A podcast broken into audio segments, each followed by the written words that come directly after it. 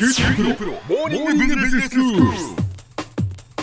今日の講師はグロービス経営大学院で人材マネジメントがご専門の吉田智夫先生です。よろしくお願いします。よろしくお願いします。先生今日はどういうお話でしょうか？はい、あのーこれまでモチベーションを前提にしたお話をですね、えーいくつかしてきましたけれども、はい。今日もそのモチベーション動機づけっていうところに、えー関わるお話をしたいなというふうに思います。はい。で特に報酬。うん会社で働く人にとって報酬っていうのは非常に大切なそうですね。一般的に考えてもこれがいい悪いっていうのがモチベーションに大きく影響するっていうのはよくよく言われていることだというふうに思いま。す。自分がやっている仕事に対してそれに見合った報酬が得られるというのは大切なことだと思います。そうですね、ええ。はい、でよくここで報酬って言われているのはう、ん。うんまあ多くの人が感じるのは金銭的なあそうですね。ね。今私もお給料という意味で報酬と言いまでした。すよね、はい。えー金銭的な報酬をメインに報酬っていうふうにえ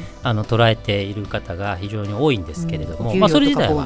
ええ間違いではないんですが、はい。まあ、こう人をモチベートしていくっていうところに報酬という切り口で見た時には、えこの金銭的な部分と非金銭的な部分も、お報酬というふうに位置づけられるんではないかっていう考え方が、えーあります。えへえその非金銭的な報酬って例えばじゃあどういうものなんですか？えーっとですね、もうそれこそその仕事のやりがいだったりとか、あそこで働く人間関係であったりとか、あはいはい、給与ではもらえてないけれども、うん、えー例えばお家会社が借りてくれているとか、ああ社宅ととかでか？ですすね、えー会社がお家を買うときにお金を貸してくれる。金利はゼロ、はいはいはい、うん普通だったら銀行で借りれば1%の金利を取られる。ですね。もゼロ。これって給与ではないですけれども、うん。実際に自分の出ていくキャッシュとか得られるキャッシュとかで考えるとプラスアルファの側面があったりとかそうですね。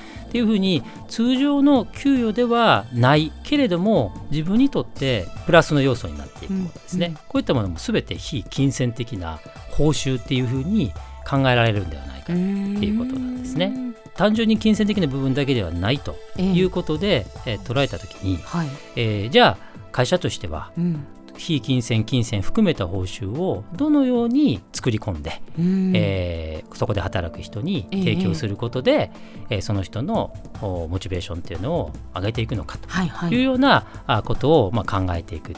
っていうふうになっていくんですね。なるほど、えうん。あー前々回ですかね。二要因性理論っええええていうのをお話をしましたけれども、はいはいあれも動機づけされる部分とうん。衛生要因という2つに分けてというにありましたよね。あそうですね、ええ。衛生要因っていうのは満たされないと不満足だというふうに感じる、まあ、賃金だったり労働条件だったりというもので、動機づけっていうのはその仕事の達成感とか、ね。周りから認められるとか、ええ。その努力してそのそしたら昇進できるとか、うん。そういうことでしたよね。ですええ。これって結局は今言っていええるうん動機づけ要因と衛生要因つまり衛生要因のところが金銭的な部分が強いんですよね。で動機づけの部分って実はその非金銭うん。的な要素が強くて、はいはい。いずれもまあ見ないといけないっていうのがこの前お話しした通りですけれども、えそれを報酬という側面で見てもおトータルでうん。考えていけるんではないかっていうのが、あのこのお報酬に対しての考え方ですね、うん。トータルリワードっていうふうに言葉で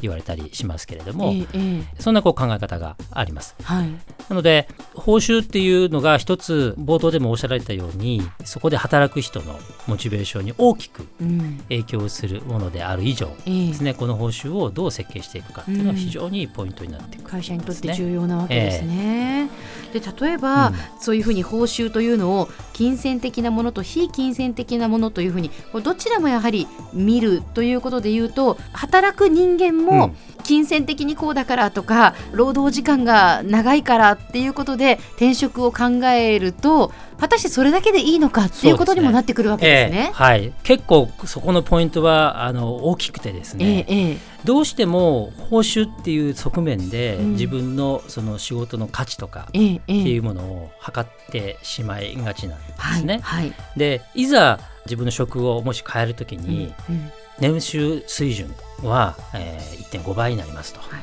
えーそこにだけこう意味を持って転職する人って、まあ、結構いらっしゃるんですけれども、ええええ。本当にそれがその人にとってのトータルの報酬なのかっていうと実はいろんなところに自分には目に見えていない報酬が今の会社ではくっついていたっていうことはよくよくあります。例えば会社が家を用意してくれていた、でも次の会社はベンチャー企業なので給与は1.5倍になるけれどもお家は自分ででそうなると例えば15万円の月、はい、お家に住んでたとすれば180万年間で変わりますから、うん、えー、これって1000万円の給与が1200万になっても同じことなんじゃないの、っていうことですよね、えー、もっと言うと1200万円の給与になると所得税は高くなりますし、はいはい、保険も高くなりますし。うん、っていうことは実はキャッシュフローはちっちゃくなったりする。はえー、だから本当の意味でその人にとっての報酬って何だったんだろうか。ってことをしっかりと捉えていかないと、いけない。うんそのあたりもじゃあよくあの自分の会社がどんなふうなその制度があるのか仕組みになっているのかっていうのも、うん、働く側もきちんとこう把握をして自分のこう人生設計キャリアっていうのを考えていかないといけないですね。そうですね、えー、えー、そういう人が増えてくればくるほど、うん、逆に会社ももっともっといろんなこと考えていかないといけないって話になりますよね。はいはい、なので何もこう会社が与えてくれているものだけを待っているというよりかは、えー、きちんと本当に自分たちがどういうところにこうモチベートされて、えー、この会社でやっていきたいのかっていうところをちゃんと話するのは、意見としてね出すのはとってもいいことだというふうに思うんですよね。これは会社もしっかりと話を聞きながら、より良い報酬に変えていこうっていうことになるかなというふうには思います。なるほど。では先生今日のまとめをお願いします。はいえー、報酬といっても金銭的なものだけではなくて非金銭の部分もあります。で、えー、実はこの金銭と非金銭トータルで考えていくっていうことが報酬を設計する上では大事です。これがきちんと設計されることによって人はただ給与にだけの気持ちよさではなくていろんなその会社で得られるものを享受することによってよりその会社にとってのコミットメント力も高まっていくしそれがひいてはいい働きにつながっていく。なので会社はその報酬をトータルで見て設計するということが大事になってくるということです。今日の講師はグロービス経営大学院の吉田智夫先生でした。どうもありがとうございました。ありがとうございました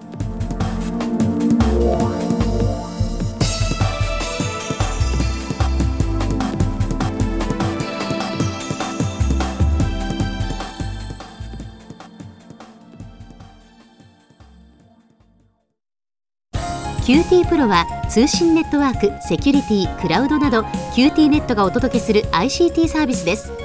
九州中に展開した光ファイバー網を基盤に一番身近なビジネスパートナーとして九州の企業自治体の皆様をサポートします。詳しくは QT プロで検索を。